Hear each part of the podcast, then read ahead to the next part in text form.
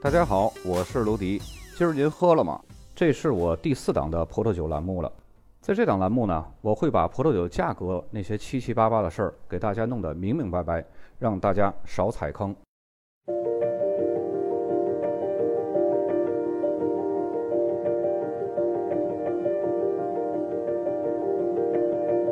今天呢，咱们来说一下叶丘这个产区的最后三个产区，一个是菲克桑，一个是热弗雷香贝丹，还有一个是福旧。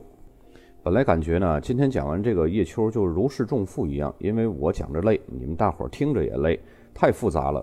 但是看看后面的排期，接下来咱们在下一期会讲到伯恩丘，那个也是和叶丘一样这么复杂，这么多的产区。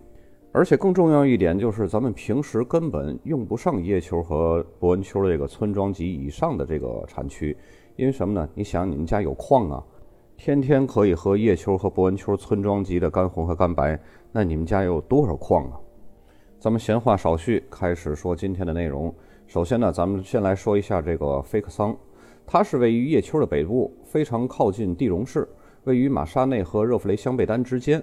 对于菲克桑法定产区出品的葡萄酒呢，如果生产商愿意，它也可以标注为叶丘村庄级，就是不写哪个村，然后只是写上叶丘后面加上一个 villages。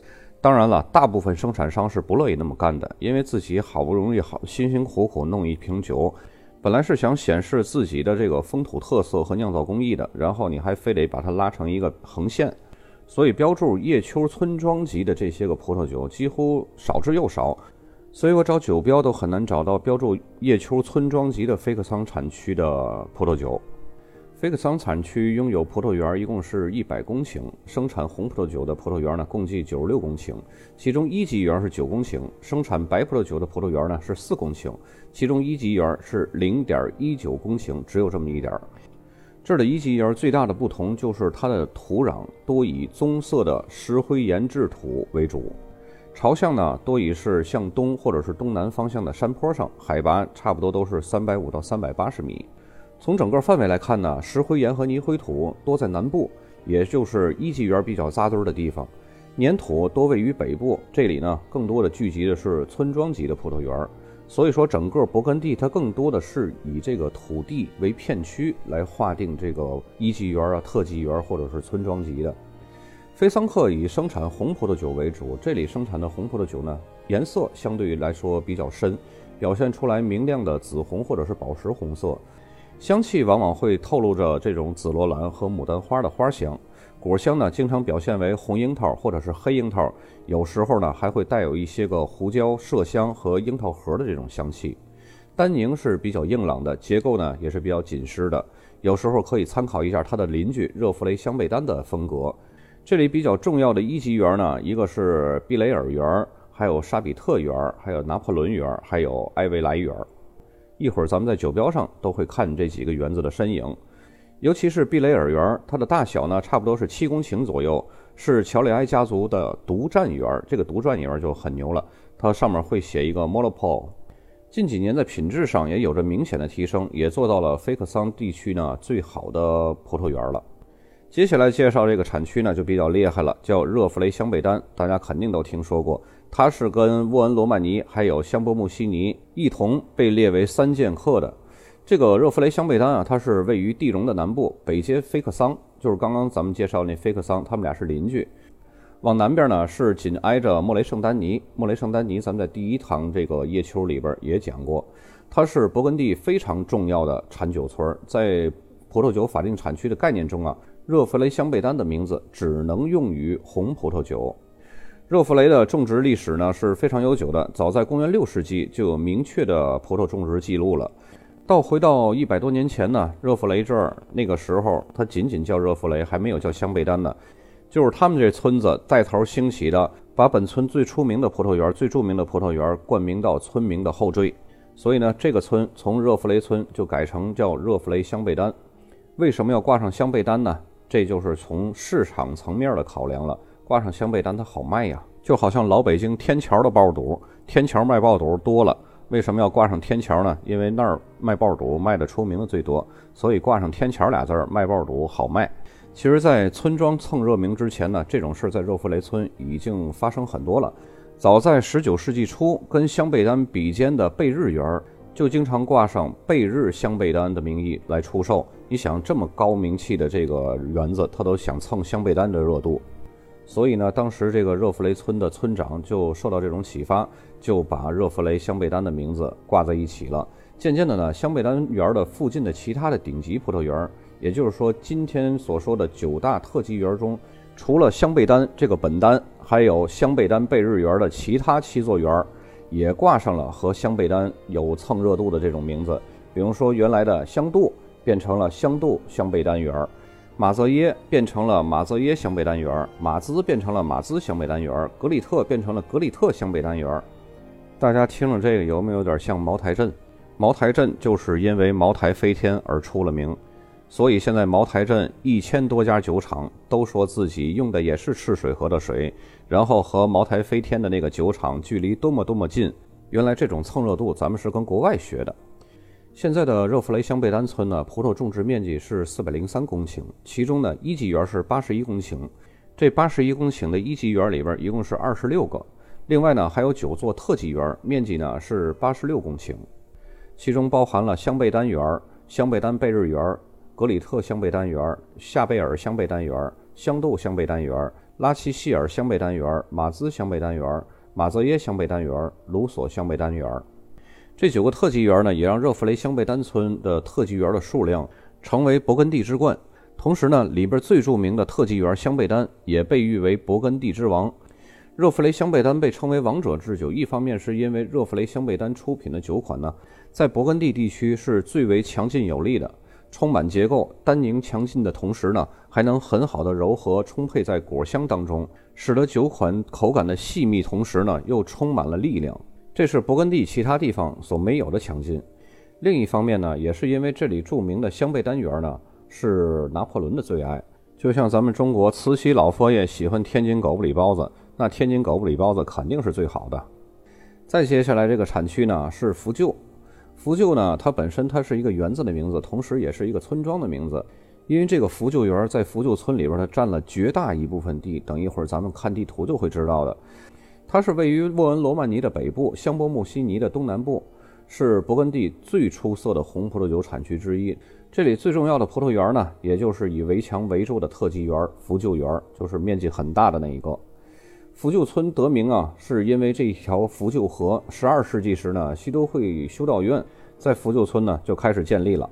在一三三六年呢，这些个教士和这些个僧侣就开始已经建造围墙，围起来一大块葡萄园。这也是现在福旧园的雏形。一开始，绝大部分葡萄园都是掌握在教会的手里，但是经过法国大革命之后呢，这里葡萄园被出售啊、流转，很快就被切割成为八十个左右的酒庄拥有者了。平均算下来呢。每一家拥有葡萄园面积还不足一公顷，所以说每一次大革命都是一次打土豪分田地的运动。算上特级园在内啊，这儿的葡萄园面积达到六十三公顷，其中福旧园这个特级园就占据了四十九公顷，一级园呢是十一公顷，村庄级的仅有三点三八公顷。可以说，在福旧村你想找一瓶村庄级的葡萄酒，那要比找一瓶特级园的葡萄酒还要难。因为整个在福旧村特级园的面积是一级园的五倍，是村庄级的十六倍。就是因为这种比例呢，也可以侧面看出福旧村葡萄园的平均质量非常的高。这个产区的葡萄大多数都是种在山坡上，而且海拔都是在二百四到二百八十米，这是一个绝佳的这么一个山坡的坡腰地带。那么这么好的位置产出的葡萄酒是一个什么样的风格呢？这儿的红葡萄酒在年轻的时候颜色非常深邃，而且透亮，表现出漂亮的红宝石或者是紫红色。经常呢能感受到紫罗兰和精致的红樱桃、黑樱桃、李子的味道。当酒款变得成熟一些呢，会带有明显的森林地表、落叶、松露的气息。它在口腔中的口感呢，表现出来是非常明确的结构。单宁呢有咀嚼感，但是十分的精致细腻。余味中通常会感受到甘草等香料的气息。这儿呢也产白葡萄酒，但是产量非常少。白葡萄酒年轻的时候呢会展现出来这种刺槐花的花香，随着陈年呢，香气也会逐步的转变，从琥珀、姜饼、温珀、无花果这种逐步的转变。很多朋友都说，这个葡萄酒有很多的香气是咱们国人没有闻过的，或者甚至是没有见过的。然后我给大家解释一下，这个刺槐花其实就是洋槐花。温珀呢，它是一种木瓜，特指是新疆木瓜，它长得像梨，还像苹果。通俗一点呢，就是苹果梨。表面上还有一层细绒毛，靠近闻呢，还会有一股浓郁的清香味儿。行了，词汇解释到此结束。接下来咱们继续说福旧村的四个一级园，分别是碧雷尔园、福旧白园、克拉斯园、小福旧园。福旧白园是一个独占园，它是位于福旧园城堡的对面，被种满红葡萄的葡萄园。包围着。为什么叫福旧白园？就是它这只产白葡萄酒。不过这个福旧白园啊，几经转手以后，现在仍然能够保持是单一园，实在是非常难能可贵的。它并没有四分五裂成各个不同的地主。除了福旧白园呢，碧雷尔园也是一个独占园。你看这个福旧村，虽然说面积不大，但是葡萄园的构造倒是很有意思。一个比村庄还要大的一个特级园，还有两个一级的独占园。当然，说到独占园，这个放到其他村子也不叫什么事儿。但是就是这么小的一个村庄，居然拥有两个独占园。接下来呢，说说这个特技员，就是福旧园。关于这个福旧园，有很多的传说啊。其中之一呢，就是在教皇格里高利十三世在位的时候，有一位主教投其所好，贡献上了三十桶福旧园的佳酿，从而呢获得教皇的赏赐，升任本地区的大主教。这用葡萄酒升官，也不单单是外国的事儿，咱们中国也有啊。将军百战靖不侯，伯良一壶得凉州嘛。就是说，这个孟陀拿了一壶葡萄酒换了一个凉州刺史，那凉州刺史权力多大？那相当于现在省委书记加上省军区的司令员。当然，还有一个传说呢，就是拿破仑举兵东征的时候，他就差遣人上福救园里边找这个庄主呢，要四十年的镇园之宝。这个庄主很有骨气，这庄主叫什么呢？叫哥布里，一音过来很像狗不理，是吧？结果呢，这庄主就真给他来个狗不理，让他派来的人传达：如果皇帝想喝，让他自个儿过来喝。福救园呢，也是在法国大革命时期呢，改变了自己的命运。因为刚刚我们也提到了，所有的大革命都是打土豪分田地的运动，所以呢，福救园这么一大块的独立园，它也被拆分的四分五裂了。现在呢，差不多有八十四个业主共同拥有这个历史上最重要的园区。其中十五人呢占有整个葡萄园的六成，另外的六十九位所有人共同拥有二十公顷的土地，因此呢，小农林立所造成的福救园的品质不一的特点也就暴露无遗了。除了以上的人为因素特点呢，福救园也受到了现代化发展的影响。为了保证交通运输便利，国家呢也不得不铺设更宽更大的现代的柏油马路。有一条代号叫 N 七四的马路呢，就是设计从这个福救园里边穿过。当时为了设计这条马路，也是费尽了法国人的心思，要避开很多的名贵的土地，又设计的尽量呢不影响自然的风貌和当地野生生物的这种习性。在各种计算之后，终于确定这条路的铺设。但是在几年之后，人们还是发现了马路铺设在福救园整个山坡的中下部分。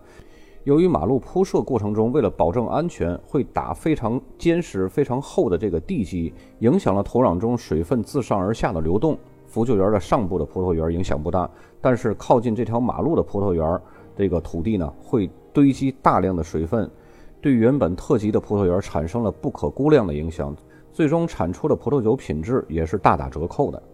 福救园的城堡占据了福救园非常理想的生产葡萄酒的土地，所以越靠近这座城堡的土地，越能产出高品质的葡萄酒。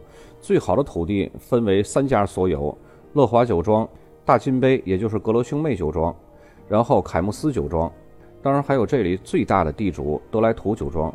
德莱图酒庄拥有葡萄园是五点四八公顷，而且德莱图酒庄从所有葡萄园里边。选出超过七十年以上老藤收获的果实，酿造出一款德莱图酒庄老藤红葡萄酒。产区介绍介绍了这么多，接下来呢，咱们开始拿出手机看酒标了。首先，第一张图，咱们从菲克桑的一级园来说，呃，大家看到左箭头所指的这就是菲克桑然后一级园的标识，然后左下角的这个箭头呢，指的就是拿破仑园。这个刚咱们有说过，就是菲克桑比较出名的一个园子。然后右边的箭头呢是 Fake Sun 的一级圆的 AOC。接下来第二张图，大家看到左边的箭头也是 Fake Sun 一级圆的标识，左边第二个箭头是沙比特圆，咱们在刚刚也有介绍。右边箭头是 AOC，接下来这张图，大家看到上面左边的箭头是毕雷尔圆，然后下面箭头一个很浅的字就是一级圆的标识。右上角大家看到有一个 monopole，这就是独占圆。咱们刚刚也讲过，这个 Fake Sun 地区这个毕雷尔圆它是一个独占圆。再接下来就是村庄级了，上面箭头显示的是 Fake Sun，下面是 Appellation Control AC。再接下来这张也是村庄级，左边的这个箭头指的是 Fake Sun，右边是 Fake Sun 的 AOC 全拼。再接下来这张图，大家看到这也是路易亚都的，上面这个女神的头像，左边呢箭头所指示的是 Fixon 的村庄，右边是它的 Appellation Control。再接下来换产区了，热弗雷香贝丹，大家看到第一张图，最上面的箭头就是香贝丹园。热弗雷香贝丹这个村子，包括所有的热弗雷香贝丹的特级园，蹭的热度都是这个香贝丹本丹。左边下面那个箭头就是特级园，最下边左边那箭头是乐华酒庄，右边的箭头是 Appellation Country。这个香贝单元本身就是一个特级园的 AOC，所以说我个人感觉还是勃艮第的这些特级园要比波尔多的那些个一级庄要更有实力。因为波尔多的一级庄，你再有名气，你的法定产区只能写波亚克或者是马格村，你没有办法写上我是 AOC 中间那个 O 是拉菲酒庄，没有这样。但是像勃艮第的这些个特级园，甭管是罗曼尼康帝还是香贝丹园，人家都有自己独立的法定产区。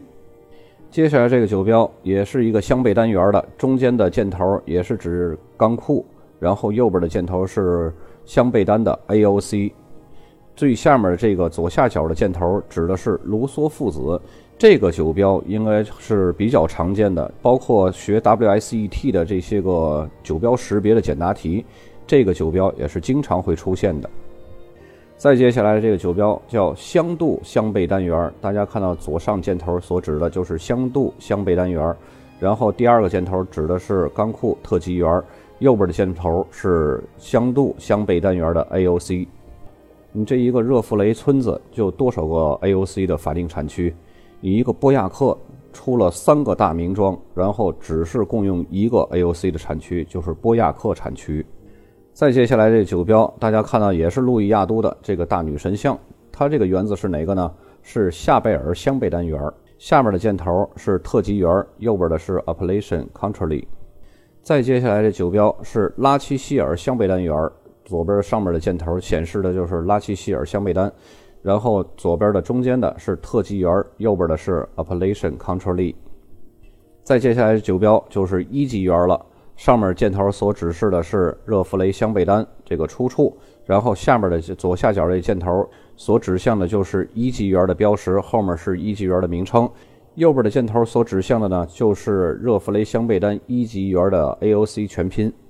再接下来的图标也是热弗雷香贝丹一级园，左边呢上面的箭头显示是热弗雷，然后下面的箭头是一级园，最右边的那个箭头呢是热弗雷香贝丹一级园的 AOC。然后下面这张图标也是左边箭头热弗雷香贝丹，下面这破冰库是一级园，然后右边的箭头是一级园的 AOC。在下面这张图呢，就是热弗雷香贝丹的村庄级。大家看到左边箭头还是指向热弗雷香贝丹这个标识，但是咱们往下看，它们有没有显示什么一级园？它没有，它也没有显示特级园。那么右面这箭头呢，它仅仅写的是热弗雷香贝丹的 AOC 全拼。那么这个就是热弗雷香贝丹的村庄级。再接下来，这个也是热弗雷香贝丹的村庄级。大家看到左边的箭头标示的是。热弗雷香贝丹下面也是没有任何的一级园、特级园的标识，然后右边的箭头指向的是 Appellation Control，那么这个就是一个热弗雷香贝丹的村庄级。接下来这个酒标呢，上面最上面那行字也是热弗雷香贝丹，然后右边这箭头是一个比较有代表性的。一般法国老藤的葡萄酒的标识就是右边箭头这样的写法。再接下来换产区了，福旧村。第一张图就是大名鼎鼎的福旧园，大家看到左上角的箭头，然后中间呢是特级园的名称钢库。右边箭头指向的是 Appellation Country，左下角这个还是乐华酒庄。刚刚咱们在介绍福旧村的时候也提到过，乐华酒村在福旧特级园里边的这个地理位置是非常不错的。在下面这个酒标，左边的箭头也是指向福旧园，右边是福旧园的 AOC 法定产区的全拼，左边下面这个就是特级园钢库。再接下来这张酒标，左边这个箭头也是指向的是福旧园，中间这个是特级园的钢库，然后右边的箭头也是 Appellation Country。接下来的酒标大家看了有点不太正哈，这就是从酒瓶子上直接拍的。大家看到那大金杯了吧？大金杯也是在勃艮第非常著名的一个酒庄。咱们在上一期讲沃恩罗曼尼村的时候，有个里奇堡特级园出现了这个大金杯的这个标识。他们的本名其实叫格罗兄妹酒庄，也是在勃艮第拥有不同地块、不同等级的很多的土地。接下来酒标就是福旧村的一级园了。大家看到福旧村那个标识，箭头指向福旧村，下面这是破面库一级园，右面上面的箭头呢是雷比尔园，是这么写的。然后下面是福旧村的一级园的 AOC 全拼，然后在 AOC 全拼的下面，大家看到这个 Monopole 吧？这个就是独占园。咱们刚刚也讲到了，福旧村的一级园雷比尔园呢，它是一个独占园。再接下来这个一级园也是一个独占园。大家看到左边的这个箭头指向的是福旧一级园，左边下边的这个箭头指向的是福旧白园，就是刚刚咱们说的是产白葡萄酒的。右边这个箭头。这个比较小的一行字是 AOC 的全拼，右边下边的这个 Monopole 就是独占园儿。在刚刚咱们讲产区的时候，介绍福旧村的时候也介绍过，福旧村就这么大点地儿，然后一级园就有两个独占园，一个是呃雷比尔园，一个是福旧白园。最后这张酒标找了很久才找到这么一个福旧村的村庄级，大家看到左边箭头。是显示福旧，然后右边有没有找到其他的一级园和特级园的这个标识呢？没有。右边这个 AOC 显示的就是福旧村的 AOC 法定产区，然后这个也是雷比尔园，看它下面写的也有 Monopol 这个独占园，但是它这个独占园，它由于一些个出品的问题，它选择了以村庄级来出品，那就说明什么呢？一些个对于自己要求非常严苛的葡萄园呢？他为了遵守这个法定等级，他不会以次充好，他会把稍微自己认为不那么好的葡萄酒降一个等级来出售。今天呢，咱们算是把叶秋一共分为了三期，整个都介绍完了。然后菲克桑、呃香贝丹还有福旧村的产区地图呢。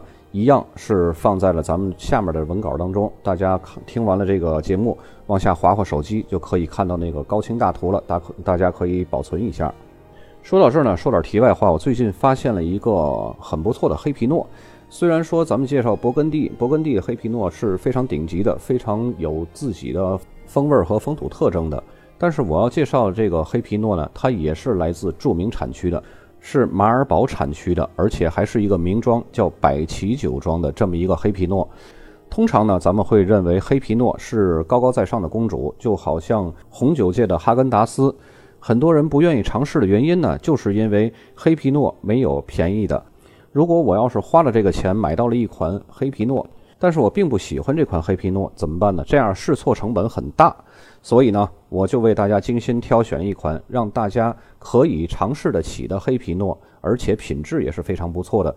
换句话说呢，就是让你用十块钱去尝试哈根达斯，你愿不愿意？如果有需要的小伙伴呢，可以加我微信幺五八九五五零九五一六，我给你发酒的介绍图。咱本期节目就到这儿，今天插播了一个小广告。咱们下期再见。